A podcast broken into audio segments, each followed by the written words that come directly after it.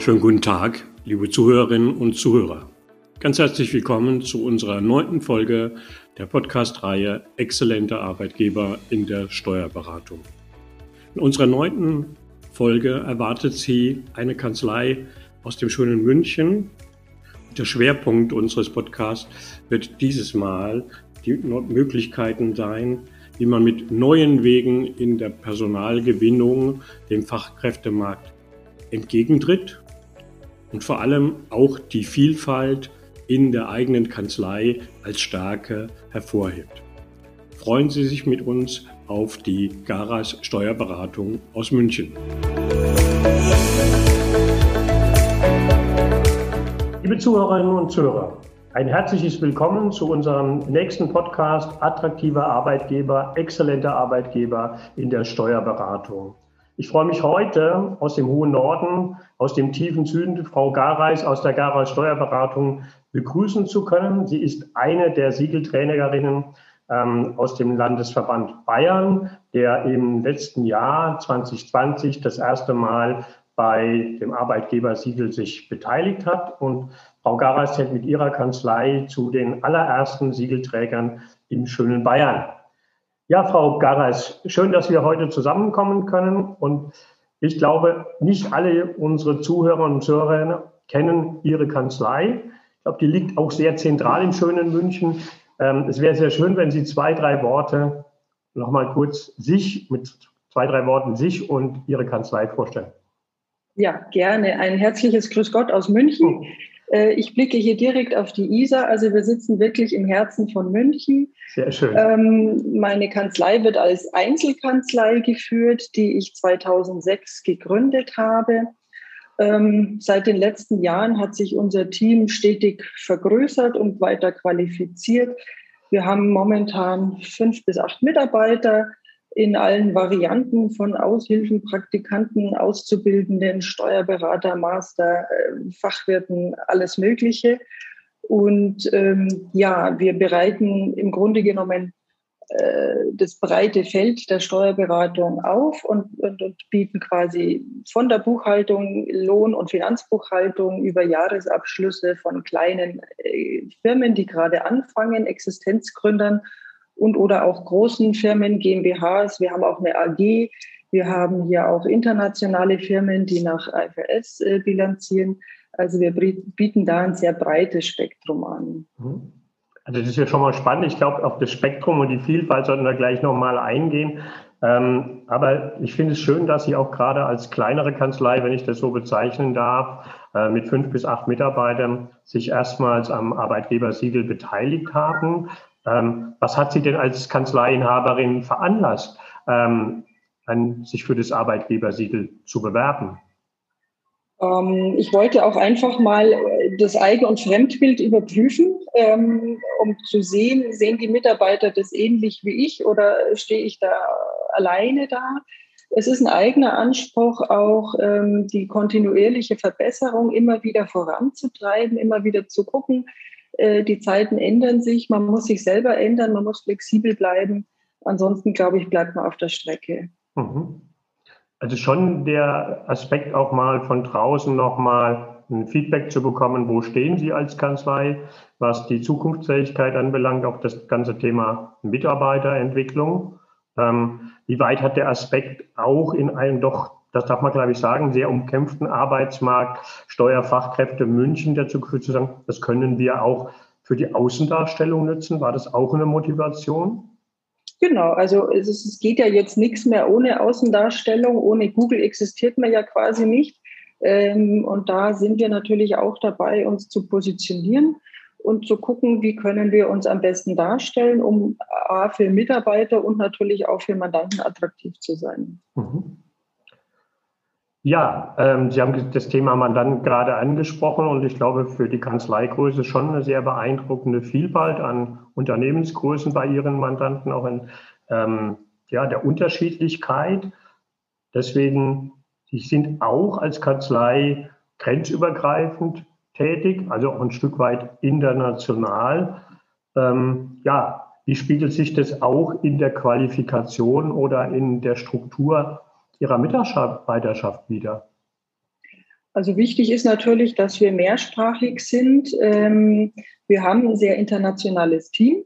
Mhm. Äh, wir sprechen auf alle Fälle Deutsch, Bayerisch natürlich auch. Äh, das ist dann Fremdsprache oder Eigensprache? Äh, aber meistens natürlich Englisch. Ja. Wir haben auch einen kroatischen Kollegen oder eine türkische Kollegin. Und ich selber spreche noch ein bisschen Italienisch. Also wir versuchen uns da einfach breit aufzustellen, wobei der Gro auf Englisch ganz gut funktioniert. Ähm, und gerade im internationalen Umfeld ist das natürlich sehr wichtig. Mhm. Spiegeln Ihnen die, die Mandanten es auch zurück, dass sie das sehr schätzen, auf diese unterschiedlichen Kulturen zu treffen? Man bekommt es ja mit, also durch Besuch in der Kanzlei oder vielleicht auch im Telefonaten oder wir sind ja jetzt im Online-Zeitalter angekommen, auch im Rahmen von Zoom-Meetings oder anderen ähm, Formen. Gab es da schon Feedback auch? Ja, immer wieder natürlich. Und das mhm. äh, frage ich auch ab, weil ich möchte natürlich, dass der Mandant zufrieden ist. Wenn der zufrieden ist, bin ich es auch. Ähm, und insofern, ja, wir sind auch mittlerweile bei Google ganz gut gelistet. Wir haben da eine 4,9, also damit bin ich ganz zufrieden. Es gibt immer einen da, der negativ bewertet, aber das muss wohl so sein, äh, weil dann kann man sicher gehen, dass es auch tatsächlich keine gekauften Bewertungen sind. Und äh, wenn die Mandanten nicht zufrieden sind, dann versuche ich das rauszuspüren und, und zu fragen, gibt es noch Fragen, meldet euch. Äh, ich bin auch erst dann zufrieden, wenn ihr es seid oder wenn ihr es wirklich verstanden habt. Also ich bin ja dazu da, das zu übersetzen quasi. Äh, manchmal sind die Briefe vom Finanzamt sehr unverständlich und die Mandanten verstehen es nicht. Und dafür sind wir da, das zu übersetzen und so darzustellen, dass es einerseits das Finanzamt zufrieden ist und natürlich auch der Mandant weiß, um was es geht. Mhm. Das ist ja nicht unbedingt in Ihrer Kanzleigröße so eine Selbstverständlichkeit, so eine, ich mal so sagen, die Vielfalt in Mischung übersetzen, so eine bunte Mischung von Teammitgliedern zu haben. Ähm, Gibt es einen Punkt, ganz persönlichen Punkt bei Ihnen zu sagen, das ist mir wichtig oder hat sich das einfach über die Jahre entwickelt? Was ist da der Hintergrund? Ja, natürlich hat sich das über die Jahre entwickelt. Äh, auch die Kanzlei entwickelt sich weiter, die Mitarbeiter entwickeln sich weiter. Äh, ich habe Leute, die schon sehr, sehr lange dabei sind. Der eine hat eine Ausbildung hier begonnen, hat dann seinen Bachelor gemacht, dann den Master gemacht, ist jetzt in Vorbereitung auf einen Steuerberater. Toi, toi, toi. Also das ist schon eine sehr lange Zeit, die wir da zusammen äh, verbringen durften. Und da bin ich auch sehr dankbar. Und ich versuche das auch meinen Mitarbeitern kundzutun, dass ich mit ihnen zufrieden bin. Und wenn alles gut läuft, haben die auch alle Freiheiten, die sie brauchen. Ne? Also was ist ich, der ist gerade Vater geworden, der braucht mal Zeit für seine Tochter, für seine Frau, muss mal zum Arzt oder diese Flexibilität ist mir persönlich sehr wichtig, weil ich ja auch selber hier lebe. Und wenn mein Mitarbeiter zufrieden ist, bin ich es auch, weil dann macht der den Job, den er machen soll. Und wenn er jetzt heute um 10 einen Arzttermin hat, ja, okay, dann geht er hin. Dafür bleibt er am Abend eine Stunde länger oder schaut mal am Wochenende rein. Mm, da möchte ich einfach flexibel sein. Oder wenn ich eine alleinerziehende Mutter habe, wo das Kind gerade krank ist, ja, dann muss sie natürlich an dem Tag, wo das Kind krank ist, zum Arzt und nicht zwei Tage später. Das nutzt ja nichts. Ne? Also dann geht die zum Arzt und dann äh, kommt sie vielleicht am Wochenende rein und macht ihre Arbeit fertig. Also das ist so ein Geben und Nehmen. Ähm, natürlich muss die Arbeit passieren und natürlich haben wir Fristen, die wir einhalten müssen, die manchmal ganz schön knapp sind.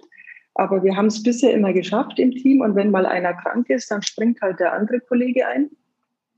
Oder wir versuchen äh, da den Mandanten einfach ein bisschen zu erziehen und zu sagen, schick uns die Sachen bitte eher, damit auch wir darauf noch Zeit haben, das zu bearbeiten. Ähm, mir persönlich ist diese Flexibilität sehr wichtig. Ich hatte davor, äh, war ich für ein Startup-Unternehmen tätig, beziehungsweise habe das mit gegründet. Und das ist eine ganz eine andere Kultur. Also die Steuerberaterkultur ist eine andere wie die Unternehmerkultur. Und die Steuerberater sind da vielleicht noch ein bisschen zu fixiert in ihren äh, Denkweisen, die wir halt seit 20, 30, 50 Jahren haben. Und ich glaube einfach, dass man sich hier ein bisschen drehen, wenden muss. Gerade in der heutigen Zeit äh, ist es wichtig, dass sich unser Berufsstand ein bisschen flexibler darstellt. Mhm. Und da merke ich auch sehr viel Entgegenkommen von den Mandanten oder auch neuen Mandanten, die wir kriegen, die sagen, oh, das haben wir ja bisher so noch nie gemacht, das ist ja viel praktischer ich stelle Ihnen die Belege digital zur Verfügung, dann muss ich sie nicht mit der Post hin und her schicken oder vorbeifahren oder wie auch immer. Ja, also ich glaube, Sie haben da einen schönen Appell nochmal an die Branche insgesamt gerichtet und die Berufskolleginnen und Kollegen. Also ich glaube, das Thema Flexibilität ist ein ganz wichtiger Punkt, also von beiden Seiten. Sie haben es ja gerade angesprochen, auch mit dem schönen Synonym, es geht um ein Geben und Nehmen von beiden Seiten betrachtet. Sie haben aber auch einen dritten Aspekt angesprochen, ähm, die aktuelle Situation. Jetzt sitzen Sie wunderbar nahe der ISA im Hotspot München der ja, glaube ich, das darf man so mit Fug und Recht behaupten, ich glaube, der im Moment umkämpfteste Arbeitsmarkt in Deutschland ist, was Steuerfachkräfte ähm, anbelangt. Ähm, wie macht sich denn das in Ihrem Berufsalltag bemerkbar, dass Sie an so einem wichtigen und, wie gesagt, umkämpften Standort sitzen? Ja, also ich denke, natürlich ist, ist die Lage entscheidend. Die ist natürlich wirklich sensationell. Wir haben die U-Bahn vor der Tür, der Gärtnerplatz ist um die Ecke, der Marienplatz. Also besser geht's fast nicht aus meiner Sicht. Ähm, die Mitarbeiter könnten äh, theoretisch mittags äh, an die Isar gehen, spazieren gehen oder was auch immer oder sich was zu essen holen. Aber ich denke, ähm, natürlich ist das eine der monetäre Faktor, der stimmen muss. Und das andere ist halt auch die Anerkennung im im Beruf, im, im, im, im Job. Äh, es, es ist ein gutes, wichtiges Kollegenumfeld, dass man da ein Team ist und dass keiner aus der Reihe tanzt oder irgendwie gemobbt wird.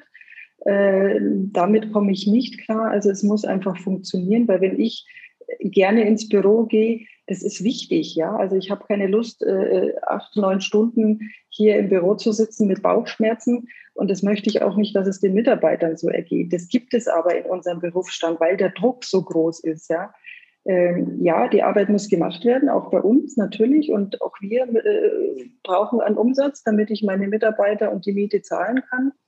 Und ja, es, es rufen auch der ein oder andere Headhunter mal an, hinter meinem Rücken das mhm. versuche ich natürlich zu vermeiden, aber lässt sich nicht immer vermeiden. Ne? Also die werden ganz klar angerufen und am Telefon versuchen die, die abzuwerten. Mhm. Das ist ja keine schöne Situation, wenn ich mich auf Ihren Stuhl setzen darf. Ähm, wie gehen Sie denn mit der Situation um? Sie wissen ja schon mal um die Situation. Ich glaube, auch das mhm. hat sich verändert, dass ein Bewusstsein da ist, das passiert. Aber die zweite Frage ist ja, ja, wie gehe ich denn damit um, wenn ich weiß, jeden Tag wird um meine Mitarbeiter geworben, wenn ich das mal ein bisschen zuspitzen darf? Ja, natürlich brauche ich oder hätte ich gerne loyale Mitarbeiter, die ich auch habe, sonst wären sie ja nicht so lange da. Äh, ich versuche auf den Mitarbeiter einzugehen und zu sagen, okay, was brauchst du gerade? Was, was ist für dich jetzt gerade wichtig? Ist es die Flexibilität? Ist es das Geld? Ist es das Vorankommen? Äh, Sind es die Steuerfälle? Jeder Mitarbeiter ist an einer anderen Situation. Und da muss man ihn quasi abholen. Ne? Der Auszubildende steht an einer anderen Situation als jetzt der Steuerberater-Anwärter. Der braucht die schwierigen Fälle, die er dann von mir auch kriegen kann. Nachdem ich ja auch selber im Prüfungsausschuss der IHK bei den Bilanzbuchhaltern und bei der Steuerberaterkammer tätig bin, weiß ich auch, was gefragt wird, weil ich selber Fragen stelle und versuche natürlich da auch die einzelnen Leute entsprechend zu fördern, zu fordern, auch manchmal ein bisschen zu ärgern oder mit interessanten Fällen äh, zu begeistern, sagen wir es mal so, wenn man das für Steuerrecht überhaupt kann. Kann man ähm, doch, oder kann man das nicht? Ja, doch, natürlich. Es ist sehr spannend und es, es ändert sich ja auch laufend was. Äh, natürlich ärgern wir uns manchmal drüber über so eine Umsatzsteuerabsenkung von 19 auf 16 Prozent. Das hat keiner gebraucht. Äh, trotzdem müssen wir es umsetzen. Ähm, und wir versuchen auch da das Beste draus zu machen.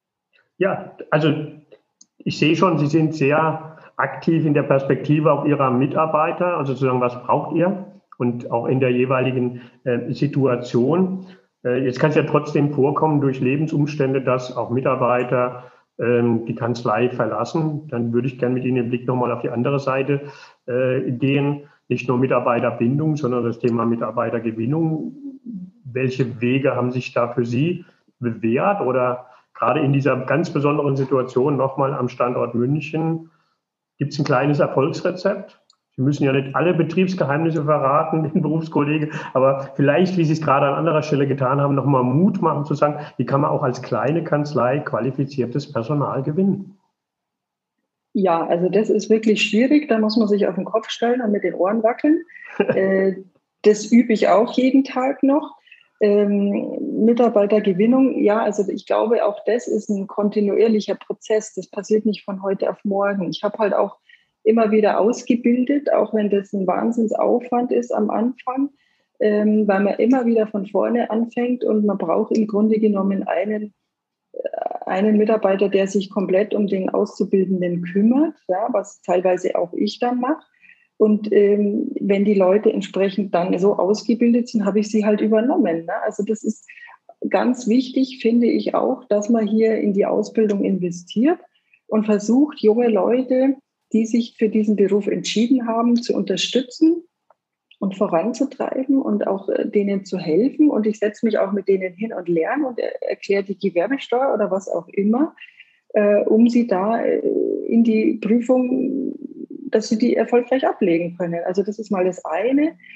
Und das andere, mein Gott, man muss äh, auch in den sozialen Netzwerken vielleicht aktiv sein, um da zu gucken, was tut sich denn da. Es gibt für alles irgendwelche Gruppen wo man sich äh, selber auch aktiv einbringen kann. Ähm, wie gesagt, ich tue es bei der Kammer und bei der EHK als, als Prüfer um, um versucht da einfach aktiv dabei zu bleiben, um zu sehen, wie entwickelt sich das Ganze.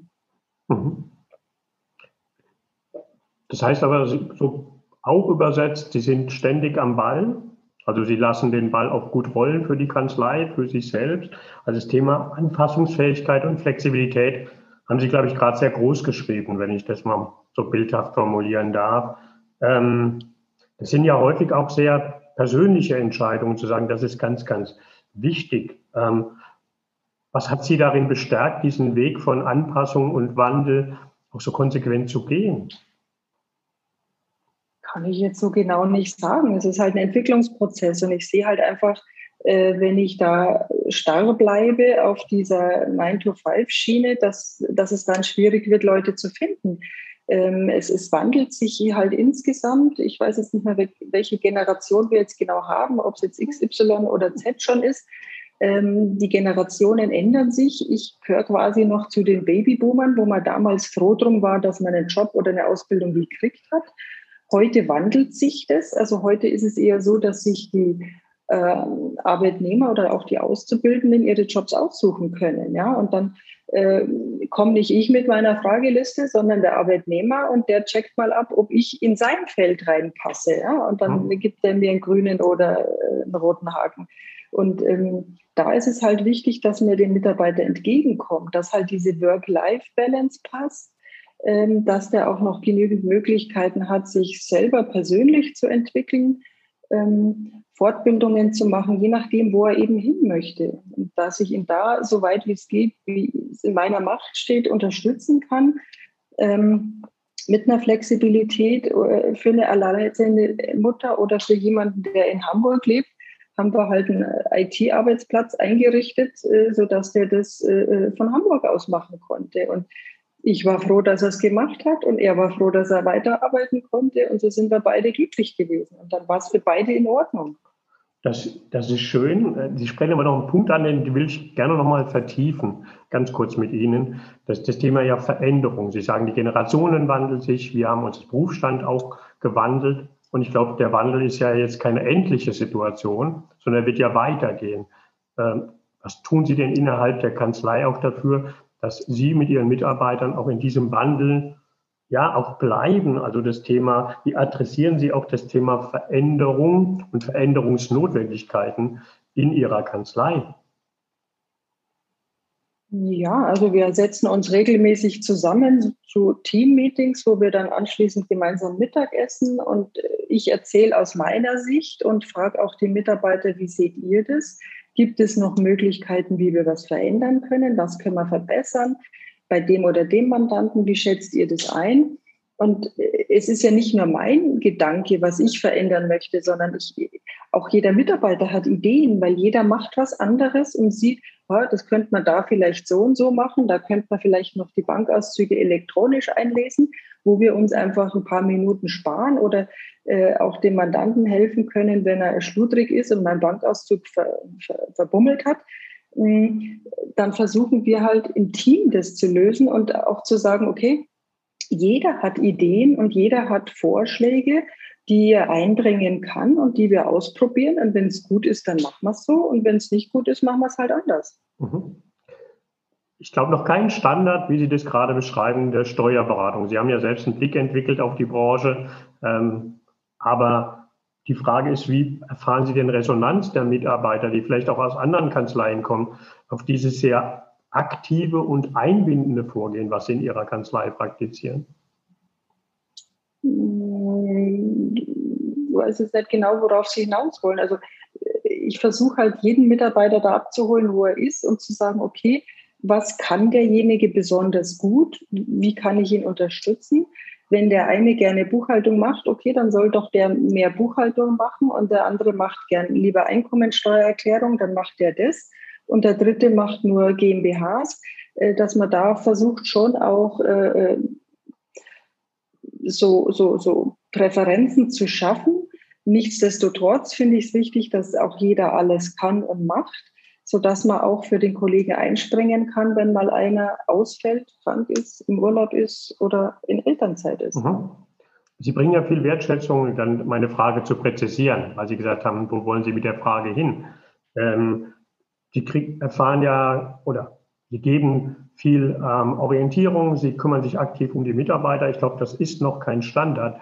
Ähm, bekommen Sie auch darauf Feedback von Ihren Mitarbeitern, dass Sie sagen, Mensch, Chefin, Liebe Frau Gareis, da sind Sie aber auch anderen Kanzleien voraus. Wird das wahrgenommen oder ist das schon, manchmal wird in, den, in der Branche so gesprochen, das ist schon ein bisschen eine Selbstverständlichkeit? Wie erleben Sie das für sich? Das weiß ich natürlich jetzt nicht, weil ich nicht weiß, wie es in anderen Kanzleien ist. Ich kriege es natürlich mit von anderen Mitarbeitern, die vielleicht für mehrere Kanzleien tätig sind, die dann sagen, oh, das ist aber hier schön und angenehm, woanders ist es so und so. Ähm, oder man, äh, aktuelles Beispiel hat mir eine Mitarbeiterin erzählt, mh, die aus einer großen Kanzlei raus ist. Äh, es ging um die Corona-Zuschüsse. Die habe ich letztes Jahr jedem Mitarbeiter bezahlt, weil ich das eine tolle Idee fand, äh, dass jeder Mitarbeiter 1500 Euro steuerfrei kriegen kann. Äh, und wir hatten da auch eine Zusatzbelastung durch diese Situation, die schon außergewöhnlich war. Und in dieser anderen Kanzlei wurde das nur ganz widerwillig umgesetzt und nur für Teilbereiche und nicht im Sekretariat. Und ähm, wenn dann einer nachgefragt hat, wurde der dann sofort freigestellt und war weg. Also äh, das ist für mich was, was überhaupt nicht geht. Ähm, ich muss alle gleichstellen, weil ähm, jeder tut was dazu bei. Natürlich, der eine mehr, der andere weniger. Der eine ist mehr ausgebildet, der andere weniger. Aber im Grunde genommen zählt das Team und auch, äh, was weiß ich, derjenige, der ans Telefon geht und die Tür aufmacht, leistet auch seinen Beitrag, weil der schafft es, dass der andere Mitarbeiter, der gut ausgebildet und äh, äh strukturiert arbeiten kann, dass der sich auf seine Arbeit konzentrieren kann und nicht alle fünf Minuten rausgerissen wird. Ja, ja sehr schön. Also was ich sehe, mit viel Herz, mit viel bayerischem Herz an den Mitarbeitern dran und äh, ich glaube auch nochmal mutmachend und ähm, Impuls geben im Sinne, auch als kleine Kanzlei kann man größere bestehen. Man muss sich halt mit den Menschen aktiv auseinandersetzen. Das ist so ein bisschen mein kleines Fazit über unser wunderbares Gespräch. Ähm, erlauben Sie mir noch eine Abschlussfrage. Wir sind jetzt gerade im Juni. Ähm, Im Oktober wird wieder die Phase starten, wo sich fürs Arbeitgebersiegel bewerben können. Dann geht der Bayerische Landesverband ins Jahr zwei. Sind Sie da sich schon klar, ob Sie sich auch erneut für das Arbeitgebersiegel bewerben werden? Ähm, gute Frage. Ich wusste das gar nicht, dass das äh, auch für nächstes Jahr wieder möglich ist. Aber ja, grundsätzlich gerne. Also, mich würde es freuen, auch nochmal gerade äh, in einem Standort, wo das Thema ja sehr intensiv Personalarbeit, Zukunftsfähigkeit der Kanzlei eine Rolle spielt. Ich bedanke mich ganz, ganz herzlich bei Ihnen für das schöne Gespräch. Ja, ich hoffe, dass all unsere Zuhörerinnen und Zuhörer des Podcasts auch nochmal diese Zuversicht, die Sie ausgestrahlt haben, mitnehmen nach den schwierigen Tagen der Corona-Pandemie. Zu sagen, wir sind eine spannende Branche. Wir können viele Dinge auch nach vorne aktiv gestalten. Und ähm, ja, wünsche allen jetzt eine gute, ähm, erholsame Zeit und sage nochmal ganz, ganz herzlichen Dank, Frau Garas. Okay, und ich sage Servus aus München. Vielen Dank.